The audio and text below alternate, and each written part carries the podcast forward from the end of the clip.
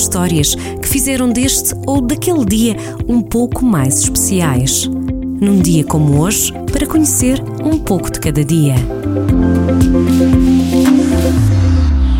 Hoje é dia de voltar a 1833. Em Estocolmo, capital da Suécia, nascia Alfred Nobel. Inventor da dinamite e da borracha sintética, este sueco com apelido mundialmente conhecido, além de inventor, foi também químico, engenheiro e fabricante de armamentos.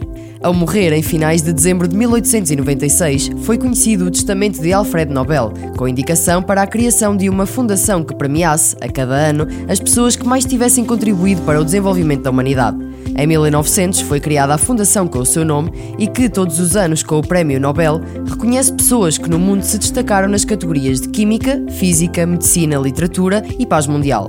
Entre 1901 e 1966, 12 portugueses foram indicados para o galardão.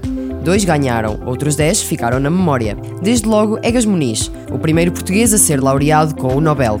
O neurologista venceu na categoria de Medicina em 1949. José Saramago foi o segundo e até agora o último laureado português ao vencer o Nobel da Literatura. Pois eu chamo José de Sousa Saramago, mais conhecido por José Saramago.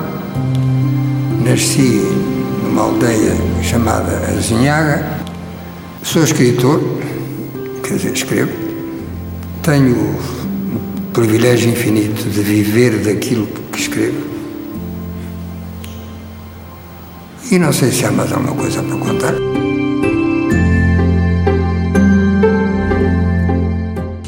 Outro dia, numa entrevista dada em, em Lisboa, creio que foi em Lisboa, perguntaram: e agora que você tem, tem tudo, o Prémio Nobel, a glória, a fama, isto, aquilo, aquilo outro, o que, é que, o que é que acha que queria mais?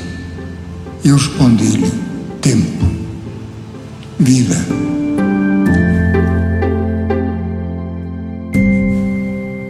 José Saramago, o último laureado português ao vencer o Nobel da Literatura em 1998 por obras como Evangelho segundo Jesus Cristo, Memorial do Convento, A Viagem do Elefante ou Ensaio sobre a Cegueira.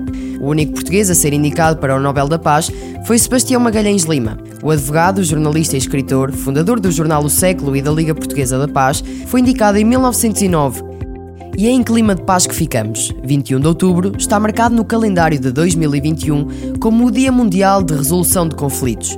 O objetivo é apelar aos cidadãos para recorrer à mediação, à arbitragem e à conciliação para a resolução de conflitos, sublinhando as vantagens da resolução sublinhando as vantagens da resolução pacífica. Em Portugal, existem vários centros de arbitragem dedicados a vários setores, entre as vantagens desta ferramenta de resolução de conflitos está o acesso mais fácil, mais rápido e com custo reduzido, uma vez que, por exemplo, e na maioria dos casos, não é obrigatória a constituição de advogado. E deixamos a sobremesa para o fim. 21 de outubro é ainda o Dia Internacional da Maçã. É uma fruta aliada do cérebro que deve ser ingerida nas pausas de trabalho ou do estudo.